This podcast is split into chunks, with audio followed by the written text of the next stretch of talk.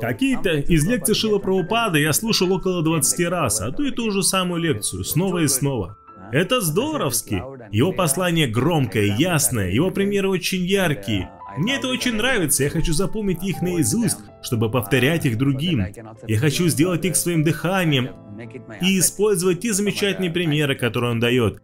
Мое сердце стучит очень сильно, когда я слышу вибрацию Шилапрабхупады. Это тот резонанс, который описывает наука, когда один камертон вибрирует, и второй звенит ему в унисон.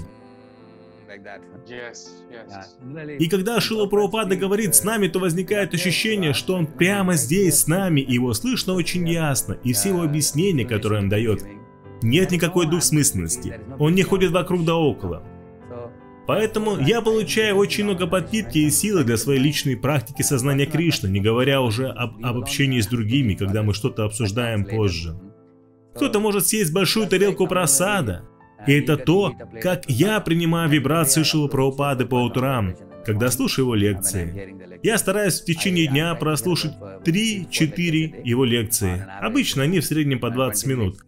Я слушаю, когда принимаю просад. Я также слушаю днем и вечером. Иногда я могу слушать одну и ту же лекцию около 20 раз. Это очень хорошие и особые лекции.